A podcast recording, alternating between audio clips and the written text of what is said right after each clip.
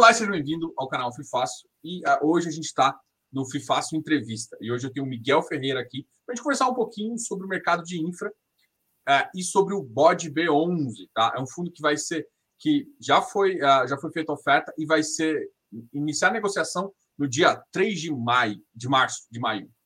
Agora, maio. no próximo mês. Quase que não sai. É, Miguel, seja muito bem-vindo ao canal. Vamos falar um pouquinho desse mercado que está cada vez mais crescendo.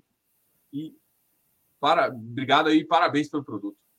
Tá ótimo, eh, Diogo. Primeiro, obrigado pelo convite para participar. Estou super feliz de conversar com você e, e conversar com, com, os telespectadores aqui do canal do FIFácio. E, e, e, uma honra. Estou tô, tô super à disposição. Não sei se você quer fazer, começar aí com, com, com perguntas, eu, eu respondo, ou quer que eu conte um pouco da minha história e, e da Bocanha. Não, beleza. Vamos começar assim. A gente a gente gosta sempre de entender um pouquinho sobre. Uh, eu, eu, digo sempre, a gente não compra a taxa, né? A gente não compra só uh, o fundo com a taxa pontual. Se você está investindo no fundo, você tem que comprar a cabeça de quem está na frente, a cabeça dos gestores, a cabeça de quem está liderando. Então, a primeira coisa então que eu quero entender é a sua cabeça, né? Então, como é que uh, surge a Bocaina? Fala um pouquinho do seu histórico claro. também. Fala um tá pouquinho tá de você, fala um pouquinho da Bocaina em que momento a Bocaina surge e, e também como é que uh, vocês se, se, aderem a esse mercado de infra que, que, que, deve crescer bastante ainda. Tá ótimo, tá joia. Então, eu, eu gosto de falar que a Bocaina ela é a consequência dos meus últimos 25 anos trabalhando no mercado financeiro. Então, todo esse, esse período de trabalho levou, desagou na criação da Bocaina Capital. Né? Eu eu, eu, estou no que eu chamo de buy side, né, na, alocando capital de terceiros através de fundos de investimentos há, há 15 anos. Se eu falei que era 25, então nos 10 anos anteriores eu trabalhei em, em grandes bancos de investimentos locais e internacionais.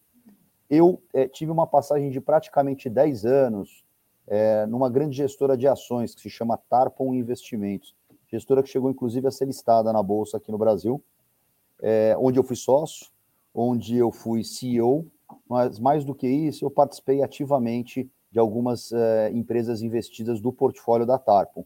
A Tarpon fazia investimentos na bolsa, mas também em private equity.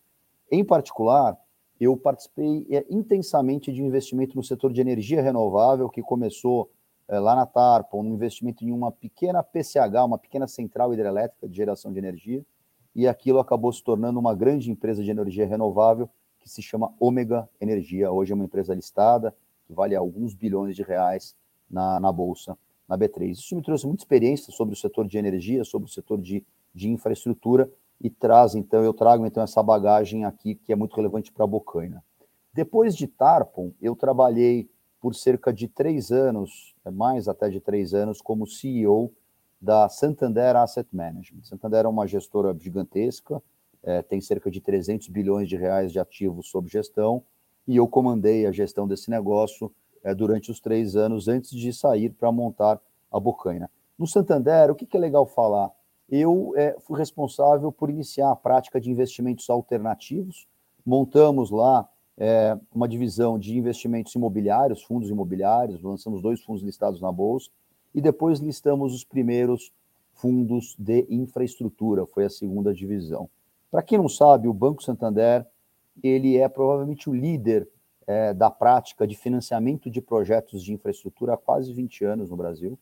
Ele, ele tomou risco, ele aprendeu muito sobre os diferentes setores da, da infraestrutura, então sobre rodovias, sobre saneamento, sobre telecomunicações, é, dentre outros. Né? Então, eu trouxe essa bagagem do Santander é, quando eu fui montar a divisão de infraestrutura na própria gestora do banco. E eu estou contando essa história só para falar, porque o meu sócio e cofundador aqui da gestora, o Gabriel Steca, foi o executivo que eu convidei para sair dessa área de financiamento de projetos de infraestrutura, que a gente chama o jargão inglês Project Finance. Ele era uma pessoa que já tinha financiado todos os tipos de, de ativos na infraestrutura e foi quem eu convidei para montar aqui a Bocaina Capital. Diogo, o que é a Bocaina? A Bocaina é uma gestora focada em investimentos alternativos e hoje primordialmente na infraestrutura. Qual que é a tese central da Bocaina? Nós queremos criar produtos que tenham duas grandes características: proteção contra a inflação E dois, yields resilientes, que é uma renda resiliente. É, ativos alternativos são uma excelente matéria-prima para você ter essas características de proteção contra a inflação e yields resilientes, né? E infraestrutura em particular. Então, não é coincidência que a gente conhece, começa na infra. Infra é o que a gente mais entende. Eu e o Gabriel montamos uma equipe aqui que é, é na minha opinião, faixa preta em estruturar projetos, dívida de projetos de infraestrutura. Tá? É isso que é o nosso core, o que a gente faz hoje. Deixa eu falar só mais um, então, é, só mais uma pegada de Bocana, e aí eu queria te deixar perguntar mais, tá? Mas hoje, essencialmente, a gente tem aqui na Bocaina uma rede de relacionamentos muito intensa na, nos setores da infraestrutura, então com os emissores de dívida, com os empreendedores nos diferentes setores de infraestrutura, a gente chega direto neles. A gente também tem uma relação de décadas com os grandes bancos que nos respeitam muito em, em várias situações, nos financiam, nos apoiam e etc. O fato é que a gente, consegue originar dívidas que são é, que estão mais fora do radar do mercado. A gente olha para transações um pouco menores, transações de 50 a 150 milhões de reais, num ambiente um pouco menos competitivo. E como nós estruturamos essas debêntures incentivadas, tudo que eu estou falando aqui, em casa, a originação e a estruturação é bocaina, a gente consegue ter no nosso portfólio do nosso fundo BODB11, que é esse fundo que começa a negociação agora no dia 3, a gente consegue ter debêntures que têm, na nossa opinião, é, uma, excelente, uma excelente equação de risco-retorno. São, são debêntures que, na nossa opinião, têm um, têm um prêmio mais gordinho é, comparado com outras que a gente vê é, na rua de, de risco similar. Tá? Na essência, é isso que a gente faz. Legal. E aí, puxando um gancho, até do que você já conversou, é, a experiência de vocês não é só. É, você tem uma experiência muito grande, tanto, tanto é tocando o próprio equity, né? Então, a, então a Bucaina também ela abrange a parte de private equity, de infra, pode abranger um dia algum mercado de, de FIPE, alguma coisa assim. Uh, isso é uma coisa que vocês vislumbram também? Porque se está inserido no infra, a gente vê que ele, ele tem vários pockets aí, né? Tem um pocket de menos risco, talvez que é mais varejo, que é esse, esse é, é, essa o bode B eu acho que vem para esse para esse para atender esse público, mas tem pessoas que topam um pouquinho mais de risco, às vezes risco de construção, às vezes uns riscos um pouco maiores aí. Olha, é, como é que a gente está aqui estruturado, tá? É, do ponto de vista de produto e de, e de risco. BODB é um fundo de debênture incentivada que, na grande maioria dos casos, vai financiar os projetos de infraestrutura é, com menor risco. Tá? Esse é o nosso fundo listado. A gente tem um segundo fundo não listado de, é, pra, de dívida, mas de dívida mais arriscada, tá? onde a gente geralmente não está no próprio projeto de infraestrutura, geralmente a gente está financiando um acionista que ele sim vai fazer o investimento, então são dívidas mais complexas, mais trabalhosas e que tem um retorno muito maior, tem um risco também muito maior. Esse é para um perfil de investidor profissional ou é, institucional, vamos colocar dessa, dessa maneira. Por último, a gente também tem olhado para várias oportunidades no equity, tá? É, que, que, o risco é meio parecido com esse fundo de dívida mais arriscado, tá? É, a gente tem muita experiência em equity greenfield, em particular em, em, geração de energia, né? Mas a gente também vem olhando algumas oportunidades, é, principalmente em saneamento e rodovias, tá? No momento que encontrar a oportunidade certa, a gente deverá fazer, e aí sim via FIP, tá? É, é um FIP não listado, e, e, a gente vai correr esse risco de desenvolvimento. Você me perdoou de FIP-IE. É, eu gosto muito do produto FIP-IE.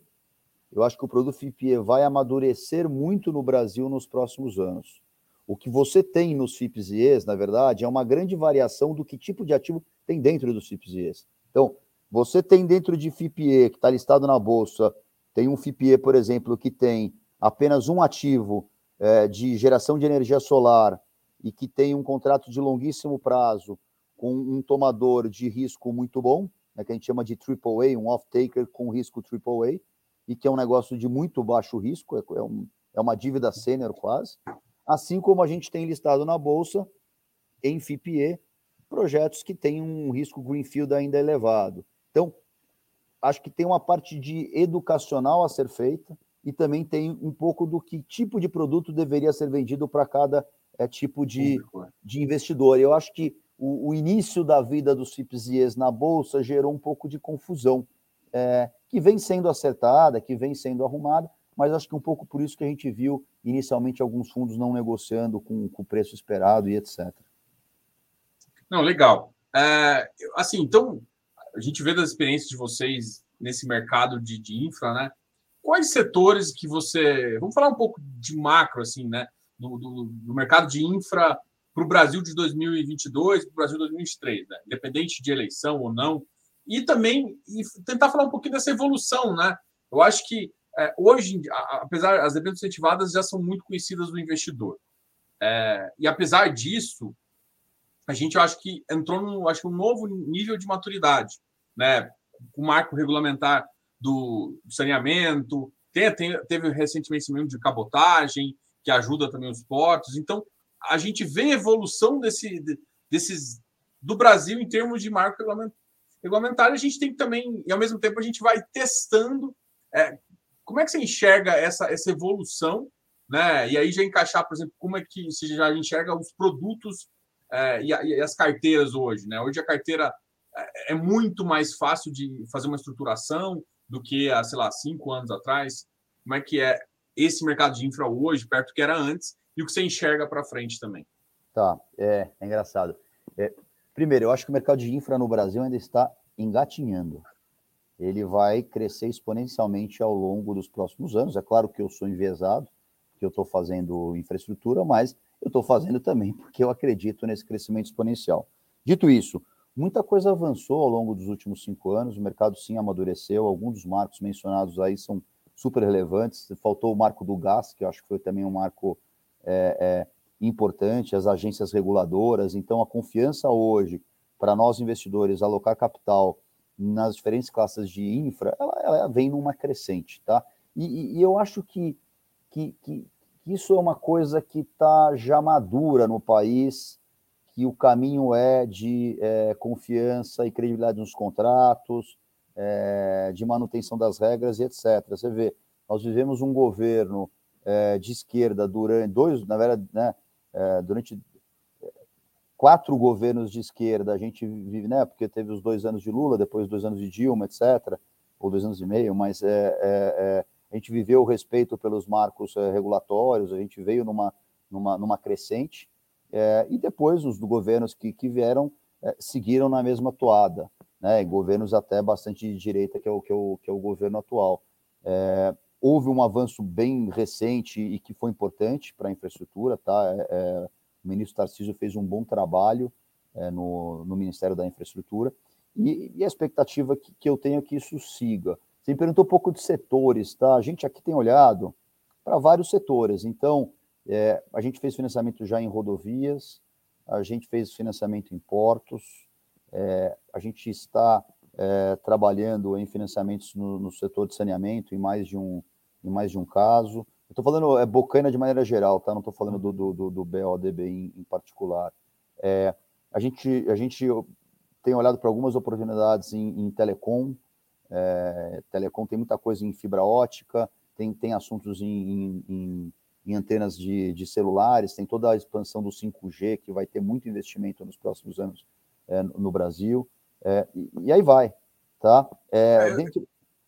Fala, Desculpa, eu, eu, escuto, por exemplo, bastante falar em duas coisas que tão, me chamam um pouco a atenção, mas eu não sei como é que está a estruturação. Por exemplo, iluminação, né, iluminação pública, alguns, uh, alguns projetos que estão vindo, que, que entraram na, nessa lei. Um segundo aspecto que eu vejo também é aquele, uh, os outros produtos de de não é de energia, é de geração distribuída, né? Que a gente está enxergando uma, uma, parte que parece que fa faz sentido ainda. Como é que você, você enxerga essa, essa, essa questão aí? Tá vindo novos projetos? Assim, eu vi uma, uma projeção também, até aumentando essa, essa pergunta, do, do Ministério, uh, inclusive do Ministério de, de, de Infraestrutura, e dizendo o quanto a gente teria que investir é, para continuar crescendo, e é, era, era realmente na casa de bilhões. É, como é que você, você acha que isso vai se transpor para os números e para esse nosso mercado aqui? Tá. O que, o que, assim, o, o, que você comentou é o seguinte: é um déficit de investimento em infraestrutura que o Brasil tem e vem acontecendo há décadas. É, isso é um fato. E, e se me perguntar se eu acho que o Brasil vai fechar esse déficit nos próximos 10 anos, minha resposta é que não. Dito isso, o Brasil vem acelerando e qualquer acelerada que ele dá gera um impacto extremamente positivo para o país, para a população, para a renda, etc, etc, para a eficiência né, de competitividade. Então, nesse sentido, eu, eu, eu sou super positivo. Eu acho que tem bilhões de reais de investimentos em infraestrutura que já foram destravados. Já, já aconteceu. Quer dizer, quantos leilões nós, nós de, de concessões nós vimos nos últimos anos? E, e, e por conta disso, né? O dinheiro não entra todo no, todo no primeiro dia, até entra para pagar o torgue, etc. Mas você, isso já contratou é, centenas de bilhões de reais para os próximos anos que serão investidos na, na, infraestrutura, do, na infraestrutura do país. Você me perguntou de iluminação urbana. É, infra, menos do que imobiliário, mas também um pouco em, em iluminação em particular, você percebe, você percebe a, a as cidades já mais, mais iluminadas, elas têm essa troca da, a troca da, das lâmpadas por lâmpadas que, que consomem menos, menos energia, etc. É um trabalho que vem sendo feito. Ele, é, ele tem geralmente um risco municipal, então é um risco que precisa ser olhado Pior, né? com mais cuidado, é, precisa ser feita, mas dá para fazer é, o que o recebimento venha é, direto para, para, para os debenturistas, por exemplo, e tem a colateral da, da, da, das receitas é, e, tem o colateral das receitas de, de recebimento de pagamento da população de energia elétrica. Você consegue ter uma linha dentro do pagamento dessa, dessas tarifas que o cidadão faz, que vai direto para o pagamento dos debêntures, isso que cria uma segurança jurídica maior, tá? É, falando de forma extremamente aberta aqui. Então, a gente gosta das estruturas. É, como investidor de equity, eu acho que é um mercado que está muito competitivo, porque tem, tem pouca barreira de entrada, então não acho o retorno, de maneira geral, tão, é, tão bom, mas a gente tem olhado algumas oportunidades sim. Geração distribuída, é, a gente olha bastante, gosta muito. É, geração distribuída, infelizmente, não está dentro do arcabouço da 12431, que permite a emissão de debêntures incentivados. É uma pena, porque, obviamente, na minha opinião, deveria estar. É, e aquelas coisas que você não entende muito bem porque que não está, mas o fato é que não está. É, no nosso caso aqui da Bocaina, a gente tem olhado, sim, é, geração distribuída por dois ângulos. O primeiro ângulo é um ângulo da dívida, que é esse fundo nosso que eu chamo de mais raio, etc., que é para financiar os empreendedores é, na porção que eles teriam que colocar, que a gente chama do equity deles na, nos projetos. Né? Então a gente tem olhado. E a outra é como se tornar um próprio empreendedor e, e, e portanto, desenvolver greenfield esses, esses projetos. Tem muita gente fazendo, tem muita gente que não sabe fazer direito, e tem alguns, tem alguns grupos que vêm se destacando, ganhando tamanho na geração distribuída, que a gente gosta bastante, estamos próximos e, e, e conversando. Tá? Mas você não vai ver geração distribuída, por exemplo, nos fundos listados de dívida, porque ela não é 12431. Sim. Mas, assim, teoricamente, você tem uns 10% que você pode tomar qualquer coisa, né? Que você pode deixar uma gestão de caixa. Até por porque, assim, eu, tenho, eu tenho visto muito desse em crise, né? Assim, que, é, que teoricamente, porque permite que você faz uma sessão da área como aluguel e tudo mais. E aí você vê algumas, eu já vi debênture hoje de agro como, como uma coisa. Então eu, eu tem hoje a dívida ela está um pouco mais flexível, né? Por isso que eu pergunto assim às vezes também, você conseguir é. colocar às vezes um, uma pequena parte de um CRI na, naquela na sua característica que de liquidez, alguma coisa nesse sentido? Eu tendo a ser bastante nós aqui, Bocaina, conservadores, com a parcela é, não isenta do fundo, tá? Então, a gente tenta ser conservador, guardar o caixa com algo que tenha mais liquidez. Então, até o momento, a gente não, a gente não fez. É, o que eu olho o GD com ângulos não incentivados para outros bolsos mais arriscados, coisas que não, que não são dívidas tão sênior, mas eu gosto de GD, e sim, GD geralmente o pessoal usa a estrutura de CRIs, é a estrutura mais é, usada para gerar um gerar um papel que seja que seja incentivado. É, você mencionou no agro, é porque, por exemplo, todo aquele maquinário para irrigação ele está dentro da, da 12431. Então, é, você pode emitir uma debênture incentivada em cima de um CAPEX para construção de, de irrigação. O ponto só que eu trago pro, pro, aqui para o pessoal que está assistindo é o seguinte: cara, o gestor precisa entender de um assunto, e ninguém entende de tudo ao mesmo tempo, sabe? Então, assim, puta, é, ah, não, só porque tem lá 12431, debênture incentivado, então eu vou fazer? Não, peraí, eu estou preparado para entender profundamente aquele projeto? Né? Eu deveria estar exposto a ele ou não? Né? É, usinas de açúcar, elas podem também. Pô, a gente aqui na Bocana, nós ficamos muito tempo estudando usina de açúcar para estar tá capacitado para fazer usina de açúcar, porque é, não é o que a gente originalmente fez, porque não é core infraestrutura, né? não, não é rodovia, não é porto, não é, é uma outra coisa. A gente estudou muito para poder fazer, tá? Vou fazer uma pergunta aqui, justamente do Igor Serafim, que diz um pouquinho desses setores há fundos de infra né, é, na área de ferrovias. Seria um setor, né, debêntures de infra, vamos pegar assim, seria um setor com muito risco. Faria sentido ter, uh, utilizar, é, tentar no fundo, assim, imagina, ter rodovias e às vezes ferrovias, usar esse, esse calabouço também para desenvolver o mercado de ferrovias? O, o Igor, tua pergunta é muito boa e e eu te confesso que eu, eu, eu, eu andei por um tempo aí curioso com ferrovias e, e até eu tive a oportunidade há muito tempo, há muito pouco tempo atrás, de sentar com uma pessoa que é, na minha opinião, um dos maiores entendidos do, do business de ferrovias no Brasil. Né? E, e aprendi algumas coisas com, com ele, que eu estava justamente procurando se não tinha algum ângulo para alocar capital, seja equity, seja dívida de debênture incentivada, seja outros tipos de dívida, né?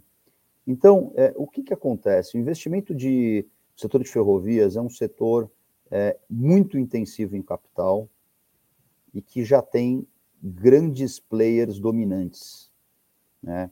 Então, dificilmente você verá um fundo de investimentos resolvendo construir do nada uma, uma nova linha que liga a tal lugar a tal, a tal lugar. Provavelmente a conta não vai fechar. Eu estou um pouco que repetindo aqui o que eu o que eu aprendi. O que você escuta, às vezes, eu também escuto, puta, é um terminal, mas na verdade é um bracinho que vai se ligar a, um, a, um, a uma grande ferrovia já existente que já é operada pelos grandes players, MRV, Rumo e, e, e não sei o que lá. Talvez pare de pé, assim, pô, uma grande empresa mineradora e que precisa fazer a ferrovia. Na verdade, ela vai fazer a ferrovia até chegar na mina dela, mas essa ferrovia vai se ligar sempre a um grande, a um grande é, braço de uma, rodo, de uma ferrovia maior. Tá? Tem projetos que a gente escuta de celulose, tem de mineração, alguns outros, mas é sempre nessa modalidade. Vai se ligar num, num, num trecho já de uma ferrovia existente. Então, para que concluir, o que, que a gente vê? Tem debênture incentivadas? Tem, tem emissão de debênture da Rumo. É ótimo. É, não, eu acho que é um ótimo risco para a pessoa física, não é o que eu faço, porque eu acho que tem, tem, tem pouco retorno e eu não acho que a pessoa física deveria pagar FII de administração aqui para a Bocaina para a gente comprar a debênture da Rumo. Você pode ir lá e comprar.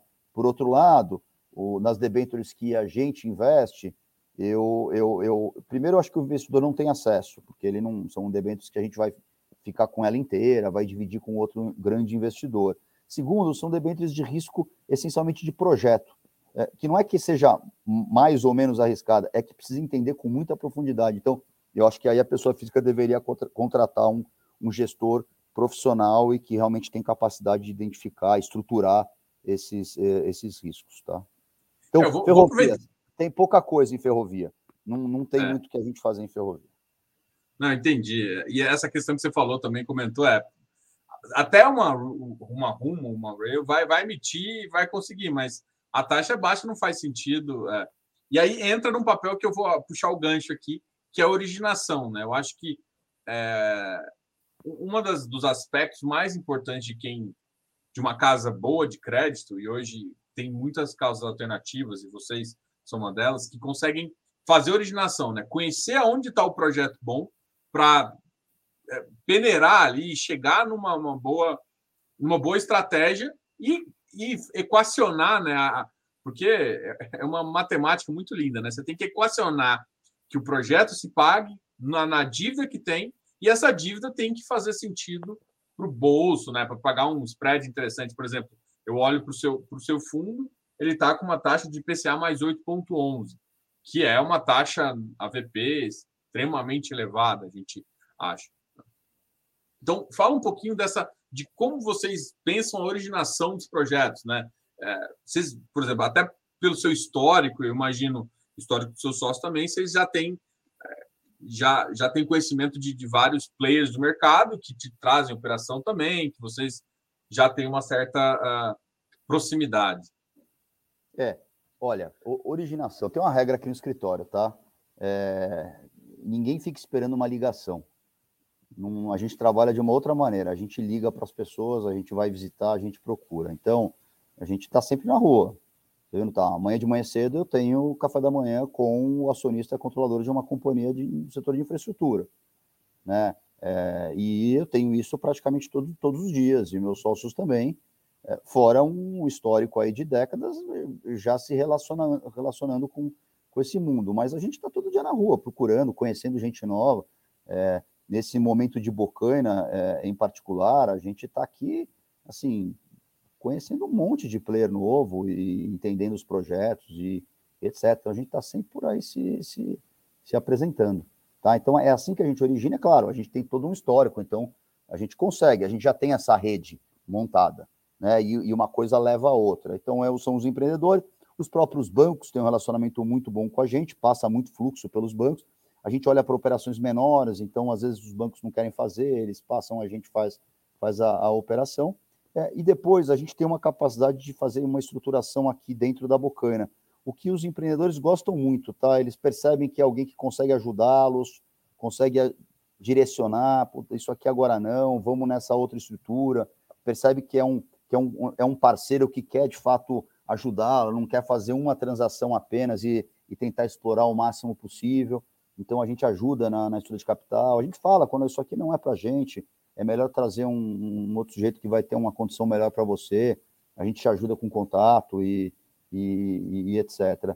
E no final a gente vem conseguindo, sim, originar papéis, né, debêntures incentivados que tem um prêmio muito bacana para um risco muito bom, né, porque é, é retorno muito alto para risco horroroso, eu posso te falar um monte de coisa, é, só que na verdade o retorno é muito alto enquanto você está se enganando, né, porque um dia a conta vem e vai dar problema. Não, isso, isso é, essa, essa frase é sempre muito importante, o cara entender essa relação risco-retorno. É. Em, em relação risco-retorno, eu gosto. O mercado de infra realmente dá mais com as, O pessoal ainda não enxergou isso, mas dá mais com as taxas que a gente vê hoje. E eu vejo outros mercados é, com dívidas muito mais complicadas, com ar e tudo mais. Eu acho que a gente está num momento bem propício para infra. É, e aí eu, eu queria só. Deixa eu só te claro. cortar um minutinho, que tem, uma, tem, um, tem, um, tem um, tem, tem um, um, tem um tema no mercado hoje dos fundos listados, tanto os fundos de dívida de infraestrutura, os FIINFRAs, quanto os FIPs de infra, versus as debêntures incentivadas. Tá? As debêntures incentivadas hoje, que a pessoa física compra, elas estão chegando para a pessoa física com um dos menores spreads de, de crédito que eu já vi. Tá?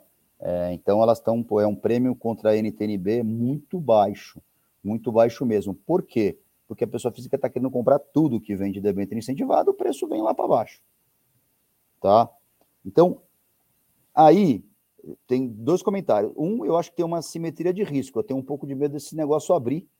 E, e eu acho que tem mais risco dele abrir do que fechar mais, porque já não tem mais muito pronto fechar.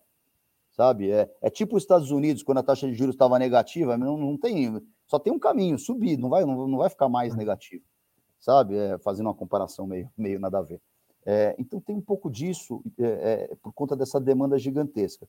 E o que eu acho que as pessoas físicas ainda não, não, não prestaram tanta atenção ou se preocuparam com a volatilidade da cota é o seguinte: você olha para os FII infras, você consegue comprar debêntures muito boas, né? É, comprando esses FII infras e são debêntures que estão que com um carrego muito maior do que esse secundário de debênture é muito mais bom. vou falar do meu fundo, o BODB, que o meu fundo começa no meu, o fundo da Bocana. Esse fundo começa a negociar no dia no dia Mas é um, você falou, é, né? IPCA mais 8 e 11. É, então, pô, eu acho que é bem mais legal do que eu vejo de secundário aí. Mas não vamos falar do meu. Você pega aqui outros fundos, tem lá o, o, o, o fundo da XP, XP ID11. Pô, tô vendo um relatório aqui, tá? Tô até lendo um relatório, é, um relatório do Banco Itaú, até que tô lendo aqui. Pô, o, tem, um yield, tem um yield nesse fundo hoje de 9,55%. É, tem bons papéis nesse fundo. Então, pô, você não precisa ir lá e comprar uma debenture que está com os spread amassados, você pode ir comprar esse fundo, né? É, tem outros aqui que também estão... E tem benefício do, do, gestor, né? Tem um benefício do gestor, tá olhando para o risco de crédito, acompanhando o projeto. Eu defendo muito eu o mercado de FII infra, e eu já defendi várias vezes em relação a isso. Além do spread, eu também falar, olha, o spread não está compensando, você tem muito mais retornos FII infras. Eu ainda eu, assim, como eu sou consultor também, e eu lido muito com pessoa física, e o que eu mais vejo é aquelas debêntures que o cara comprou, que enfiaram e que não faz sentido e que o cara não acompanha. Não sabe nem o que é. Não sabe. Aí, de vez em quando, o cara. E aí, às vezes em quando, aparecem umas debêntures. Você sabe que está dando problema, o cara comprou uma taxa linda achando que, que era a melhor coisa. Quando a taxa está linda, é porque ninguém quer. E porque, na verdade, o institucional está saindo para você. Então, e, e, isso tem acontecido e isso me preocupa. Então, assim, cara, ó, eu, eu, eu, eu sou um defensor do. Porque eu acho que é uma forma de proteger o investidor. O investidor hoje no Brasil, ele só olha a taxa. Ele não tem a paciência de fazer o acompanhamento necessário que precisa ser feito com um acompanhamento de debênture. Então, eu, eu sou muito. Eu, eu gostava de debênture no começo, mas depois de lidar com pessoas, de ver que as pessoas não estão fazendo isso, eu realmente mudei um pouco minha opinião. Eu falei, olha, fica no fundo, cara. Você não vai olhar, fica no fundo. É, se eu puder adicionar só um ponto, como elas têm ah. duration, muito prazo muito longo, né, o, o tal do duration, eu acho que inclusive o, o, o, o veículo ideal é um fundo fechado. Né? É, me, me, preocupa um pouco. Hoje os fundos abertos de debêntures incentivadas, eles estão no all-time high, tá?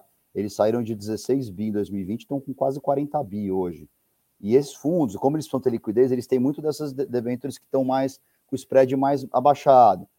Então, assim, é, eu, eu acho que você tem que ter um bom casamento de ativo e passivo. É melhor estar num fundo fechado.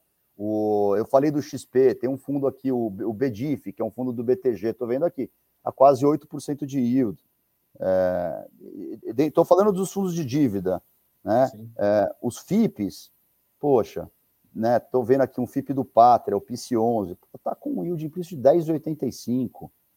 Tem bons ativos lá, conheço os ativos, é arrumado, sabe? É, tem o XPIE, tá com 11,43.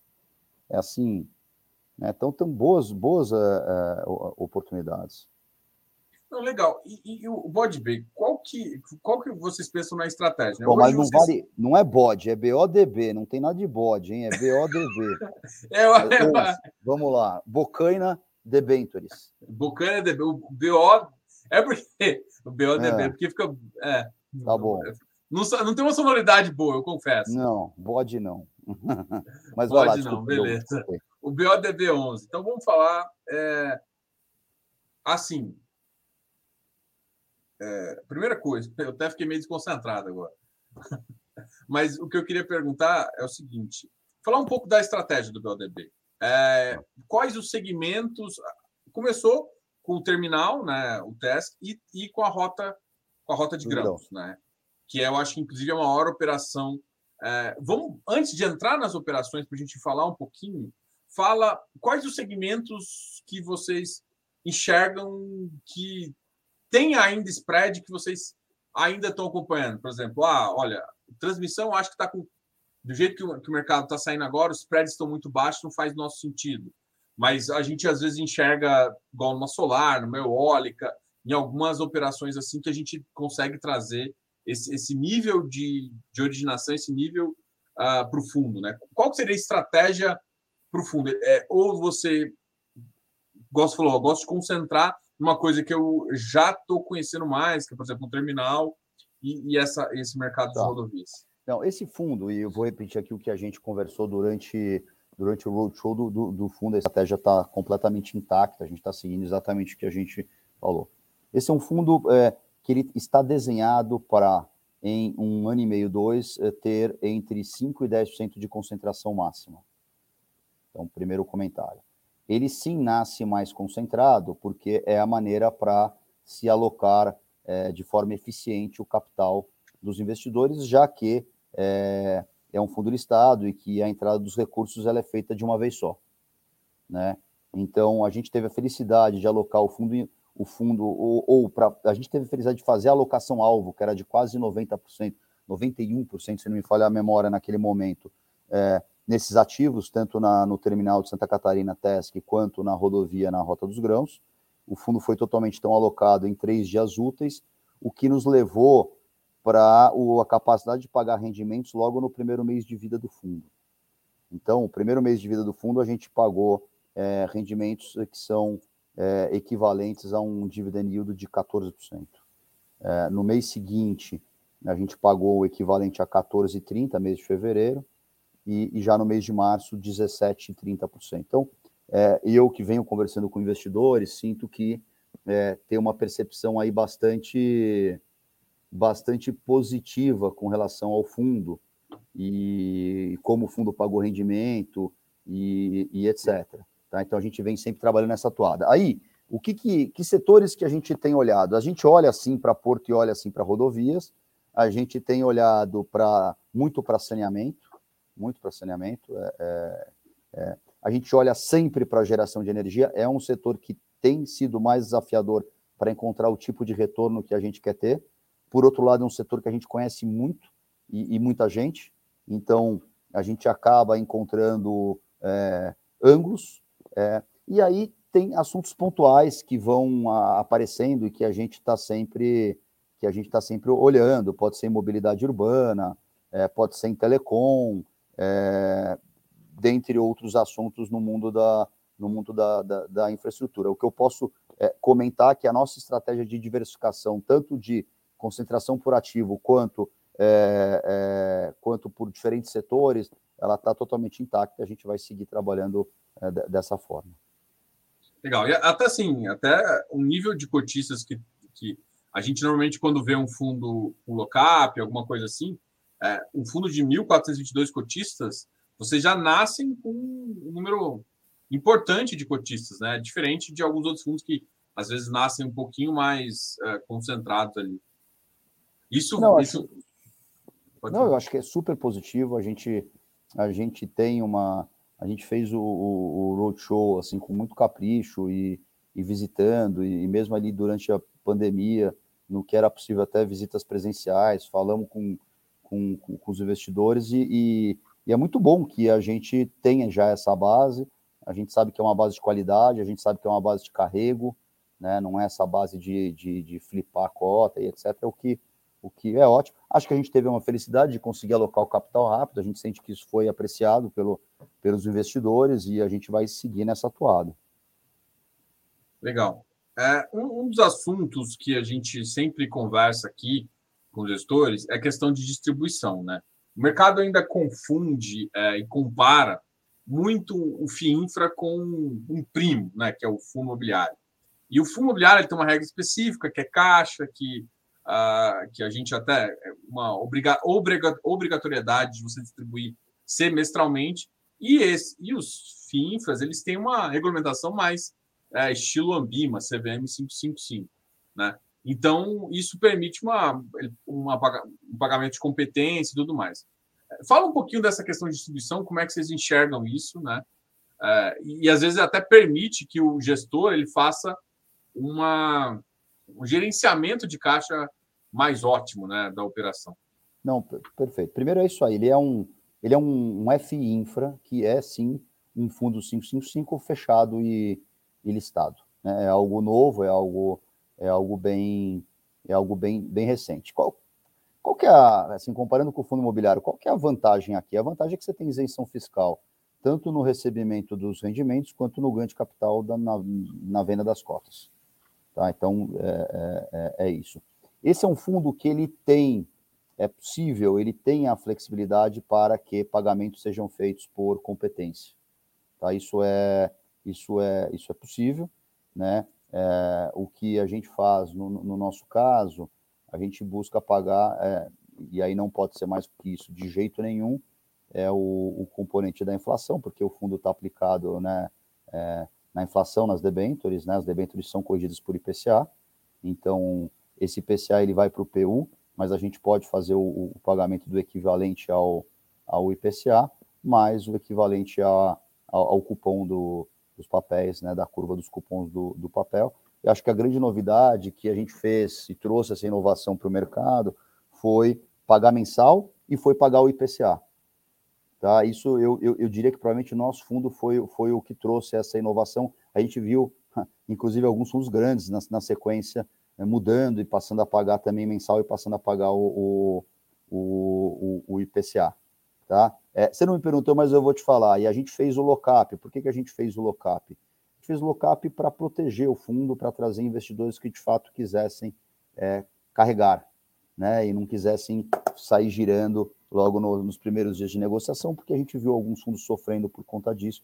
Então a gente tem um perfil, esses 1.500 investidores a gente entende que são de um perfil aí bem bem bem bom pro, pro, como cotista, que é o tipo de, de investidor que a gente gostaria de ter.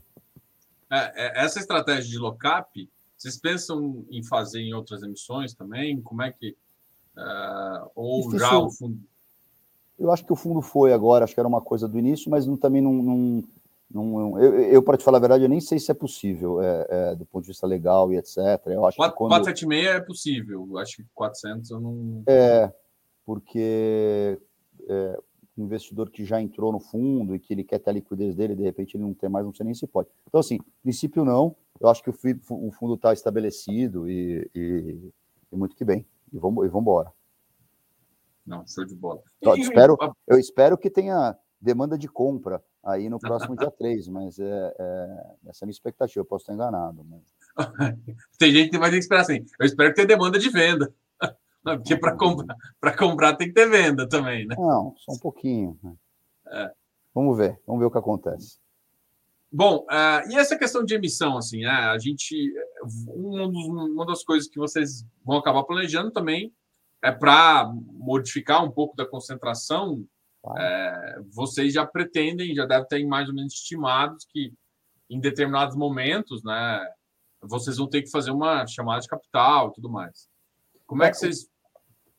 Como é que a gente desconcentra o fundo, né? no nosso plano base, que eu acho que isso vai é, potencialmente acontecer. A gente vai montando um pipeline muito robusto de novas emissões de debêntures incentivadas e quando esse pipeline está maduro, muito próximo da liquidação, gente, e se o mercado permitir, a gente, a gente faz, tenta fazer uma emissão de novas cotas, né? faz um follow-on e traz o capital e aloca muito rapidamente nesse novo pipeline. Com isso, a gente é, automaticamente diversifica o fundo, né? aumenta o número de cotistas, aumenta o volume, aumenta a liquidez, o que é bom para todo mundo. Então, é, esse é o plano e, a gente está aqui trabalhando todo dia para conseguir executar bem executado. Vou, puxar mais uma pergunta do Igor aqui, que ele está bem. Acho que tem, você tem um futuro é, cotista. Nos fundos imobiliários, temos uma questão de emissão abaixo do VP como polêmica. E nos FIINFRAs, a Bocoina, como é que vai funcionar esse quesito? Né? Por exemplo, você vai chamar, fazer uma chamada de capital, uh, igual se fosse, você espera o que o mercado permita, né? Igual você vai ter um VP abaixo. A ideia é trazer o capital no VP? Eu acho que o valor patrimonial deveria ser o, o piso, né? É, de fato, eu entendo o que ele está falando, ele é controverso, então, do nosso lado aqui, a gente vai trabalhar para conseguir trazer como piso, se possível, ah. até às vezes acima do, acima do valor patrimonial, depende um pouco da dinâmica, da dinâmica do mercado. É, é engraçado, porque, por exemplo, na, uma, a única vantagem que eu vejo no fundo, fundo aberto é justamente você, quando capitaliza, você conseguir colocar uh, no, no, no, realmente no valor patrimonial, né? E, e aí tem um outro defeito do, do, fundo fechado, que primeiro que você tem que fazer aquela marcação e a, a, oferta às vezes acontece um pouco tempo depois. E o segundo é às vezes a distribuição, né? A distribuição, em alguns casos, pode pesar no, no preço e aí é... então esses, esses são os dois cenários que eu acho que os investidores agora de fundos imobiliários que começaram a vir para o mercado de infra estão ainda querendo saber, porque ainda é uma dinâmica um pouco nova. Né? É, assim, ela é nova, ela deveria ser muito similar, né? principalmente assim, fundos como o, o BODB11, que é um fundo que foi estruturado para para o varejo, com os pagamentos de rendimentos mensais e etc. Nesse sentido, é bem similar. A diferença é que tem aquele isento tanto para rendimento quanto para quanto pagante de capital, então você sai um pouco dessa discussão se se pagou como capital, se pagou como rendimento, porque no final da história você está isento da mesma, da mesma maneira. É, e sim, tem que ser muito cauteloso e cuidadoso com, com, com o preço das emissões. Aqui, nós da Bocana estamos numa construção de 20 anos de um negócio, então é, é uma relação que tem que ser muito, muito bem cuidada com os nossos investidores. Não, com certeza. Vamos falar um pouquinho das operações que o fundo tomou, né? A operação de teste, a operação de teste, inclusive, é uma operação que a gente que acompanha o mercado sabe que é foi uma operação que mais players tem também, né? Uma operação que foi para mercado. Uh, como é que você enxerga hoje esse, esse específico terminal? É, essa, é, bom, essa é uma operação que foi, assim, ela, operação maior, uma operação de 350 milhões de reais. Nós ficamos com um stake, é, um stake é, bom, relevante. Ela, ela, a Bocana participou ativamente desde o início, trazendo é, é, inputs que foram relevantes na, na, estrutura final, a gente ajudou bastante a, a companhia, tivemos acesso a eles, né, e, e, etc. Então, acho que a gente agregou bastante valor, a relação com a companhia hoje é bastante saudável, a gente encontra eles de tempos em tempos, tive outro dia com o próprio é, CFO, conversando, entendendo do, entendendo do negócio. É, a gente está super feliz com esse investimento, a empresa vem, reportou outro dia resultados, vem entregando resultados super, super fortes, é, o investimento, o, o, CAPEX, né, que ela, ela captou dinheiro para investir na expansão para grãos. A empresa tinha uma linha muito clara é, de atuação em três setores, né, celulose, o setor de fertilizantes, o setor de siderurgia, e ela captou esse dinheiro para fazer um investimento em grãos.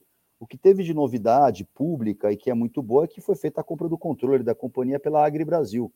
Então, o terminal Santa Catarina no Porto foi comprado pela Agri Brasil, que é uma das principais tradings de grãos operando no Brasil.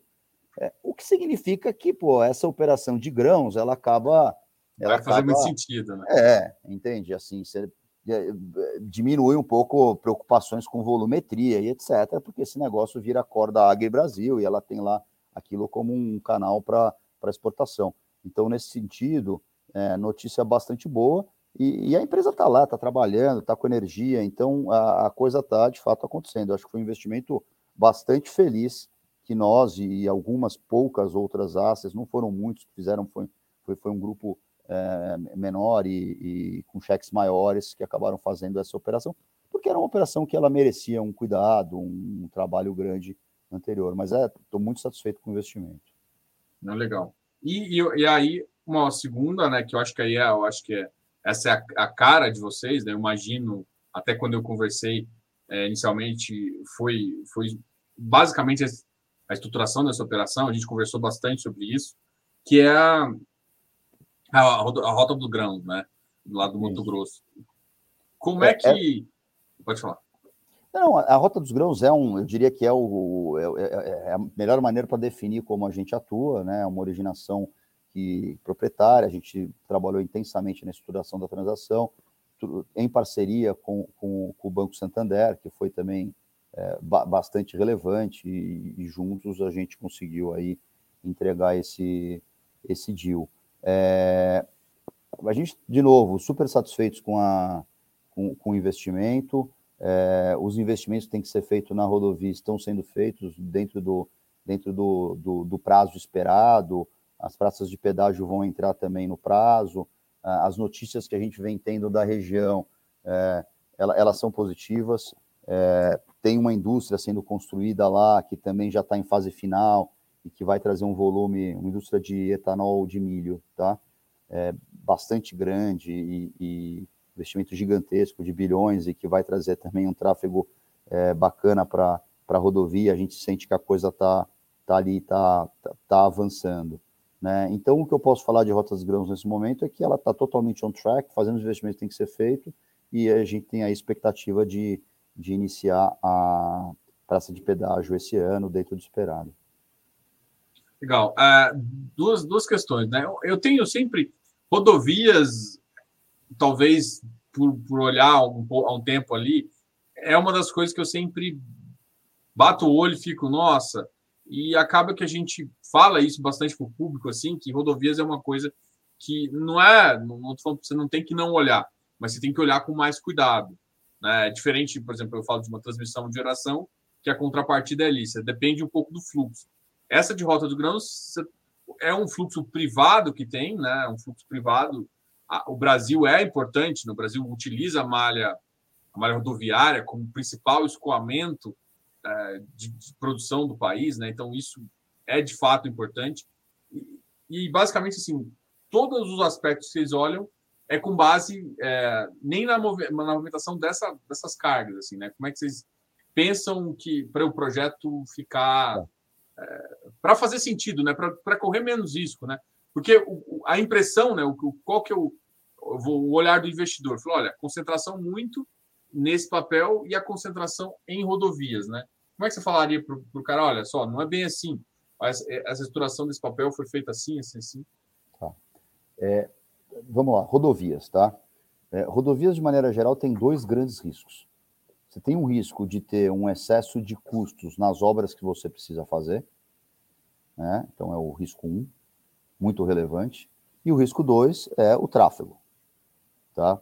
É, no nosso caso da Rota dos Grãos, é uma rodovia de um trecho curto, 140 quilômetros, é um trecho de uma estrada já existente, onde um outro trecho da mesma estrada já foi concessionado.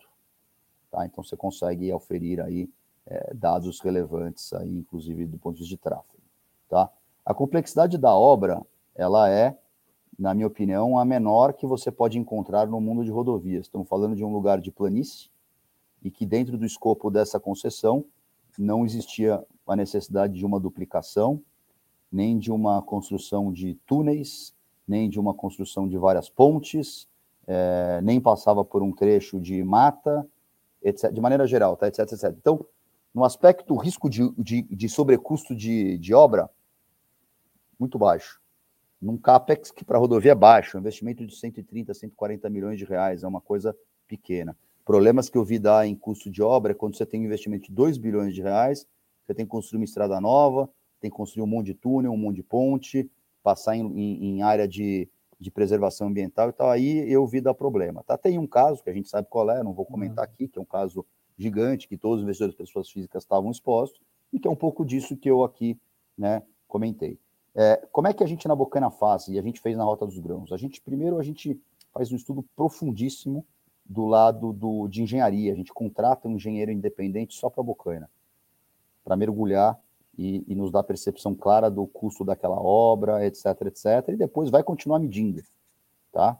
A gente contrata também um estudo de tráfego, super profundo, critica o estudo, volta, pede análises, né? É, pede para incluir, no, lembro no caso de rotas, a gente pediu para incluir um estudo de uma ferrovia que possivelmente um dia será construída, talvez não inclui lá para ver que impacto teria no tráfego, etc, etc. É, então, quando eu junto a, a, E a gente fez toda a modelagem econômica financeira do projeto. Toda, nós fizemos. Então, é, é assim que eu tenho tranquilidade de ter esse papel. Agora, do ponto de vista de concentração, esse é o jeito de nascer, porque é, o fundo faz o IPO, entra o caixa, se aloca muito rápido. Aí é um pouco daquela estratégia que eu te disse. A gente quer ir crescendo o fundo e alocando em outras dívidas e vai diversificando. Tá? Entendi. Tem uma pergunta aqui, é justamente isso. A, a, dúvida aqui, ó, o Eliel está perguntando, ó, se por acaso é, o mercado estiver fechado, né? Se tiver uma dificuldade de captação, a gente é uma cota, uma cota negociada. O, fundo para é investidor geral, né? Ele, ele, e a concentração máxima por operação é, é, teria que ser 20%. Ah, em cada papel, o debênture de liquidez essa, essa debenture, vocês, é, vocês pensam que acha, tipo assim, acha, pode vendê-la também, assim, para é. se adequar a um público geral ou como é que se eu, pensaria em relação lá. a né? essa é uma pergunta que ela, ela, ela apareceu algumas vezes no Roadshow e ela é uma pergunta é, correta, uma pergunta que ela, que ela tem que ser feita e ela tem que ser, ela tem que ser respondida, que é, porra, qual que é o plano B num mundo que não está ruim, que tudo fechou, que, né, que uma catástrofe aconteceu, pô, um mundo que a gente não consegue crescer o fundo e, e etc. É, esse é um cenário onde eu vou trocar. Minha, essas dívidas que a gente tem são, na minha opinião, são dívidas espetaculares. Então, a minha, a minha dificuldade, não acho que eu teria uma dificuldade grande de trocar parte dessas dívidas por outras que tenha no mercado. Nós conhecemos o mercado, nós conhecemos os players, nós conhecemos os emissores. Então, esse é um trabalho que a gente tem muita tranquilidade em dizer que a gente faz. Muita tranquilidade, tá? É, gente tem acesso é, e, e, e, e, etc. Tá? Então, é, eu, eu, bastante tranquilo, com respeito, a, a, assim, acho que a pergunta está certa, é, é, um assunto que tem que ser trabalhado, mas eu não eu acho um assunto que a gente resolve. Dito isso, eu estou muito convicto que não é esse o caso e a gente vai conseguir crescer EUM alocando em novos papéis e desconcentrando o fundo, tá? Mas é uma pergunta justa. Não, show de bola. Eu também acho assim, a gente é, é uma, uma curiosidade, né, por, por, conta dessa, dessa, dessa questão, né? Por isso que existe aquele FIC FIINFRA, né? O, o, o, o FIINFRA não é, ele é um fundo que investe em outras cotas, né? Você tem, você tem essa possibilidade de ir crescendo ele, investindo em outras uh, unidades também. É Miguel, uh, eu gostaria de agradecer. Só uma, uma, uma pequena, uma última pergunta aqui, que é a questão seguinte.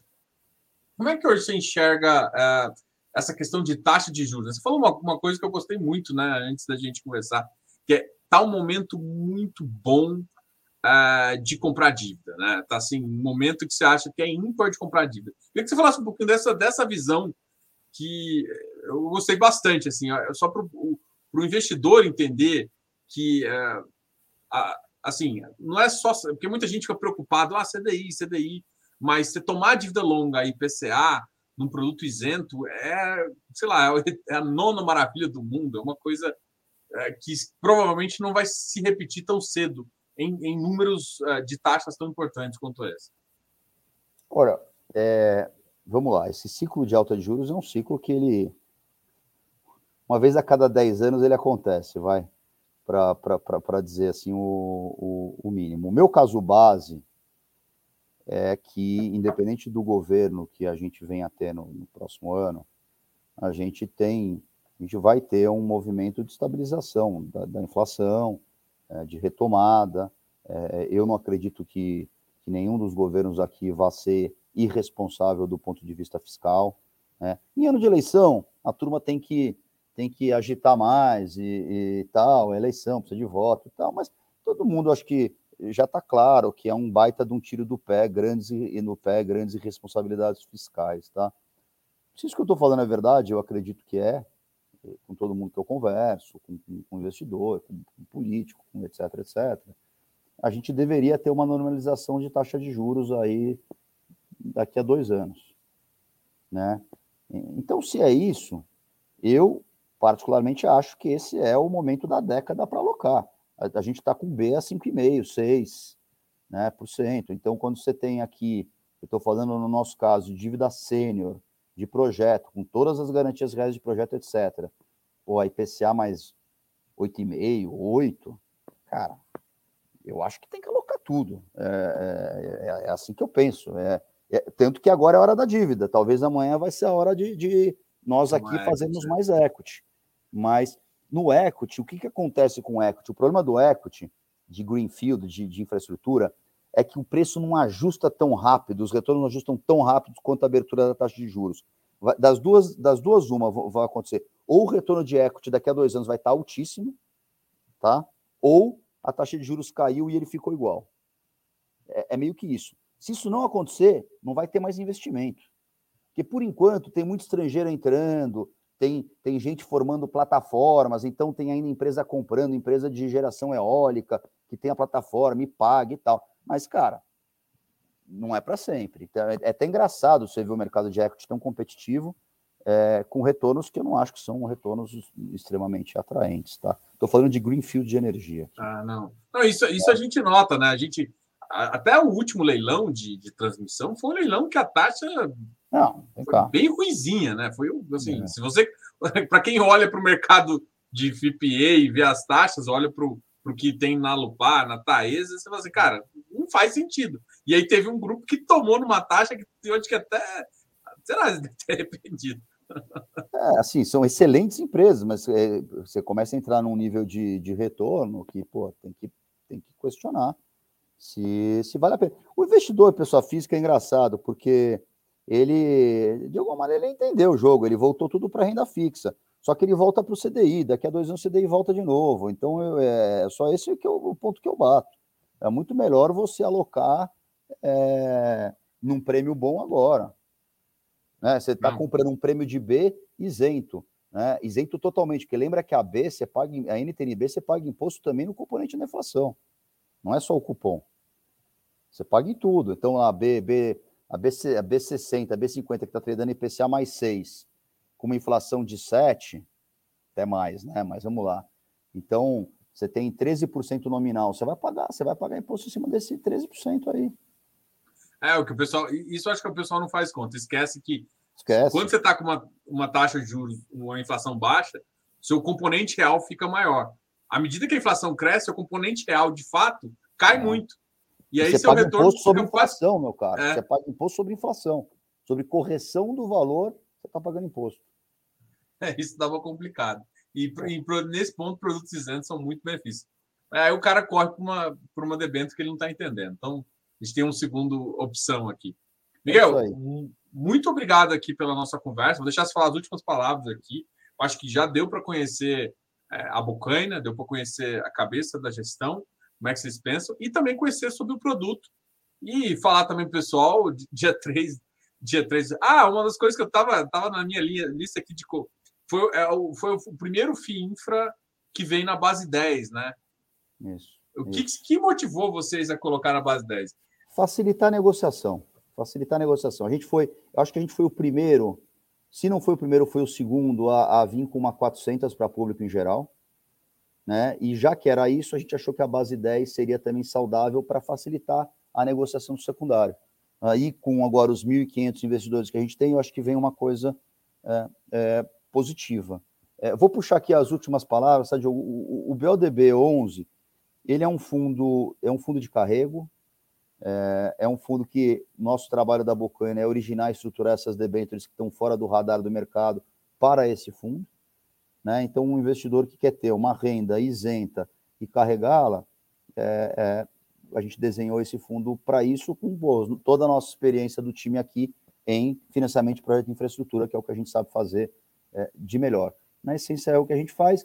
De vez em quando, eu não comentei, mas quando o mercado secundário tiver negociando com um spread muito baixo, às vezes a gente vai vender um pedaço do portfólio, gerar um ganho é, é, na cabeça para o fundo, pagar eventualmente um rendimento extraordinário e reinvestir né, o principal em novas debêntures. Porque, por exemplo, a, a, a, rota dos grãos, que hoje ela é, a gente tem ela é, no, no carrego do fundo, a IPCA mais 8,10, que dá uns 200 e 80, 270 vezes sobre a B, tem, tem rodovias similares, às vezes até piores, negociadas a 115, 120 bips acima da B. Então você tem um delta aí grande de potencial de, de ganhos para vender no secundário. Potencial, mas tem.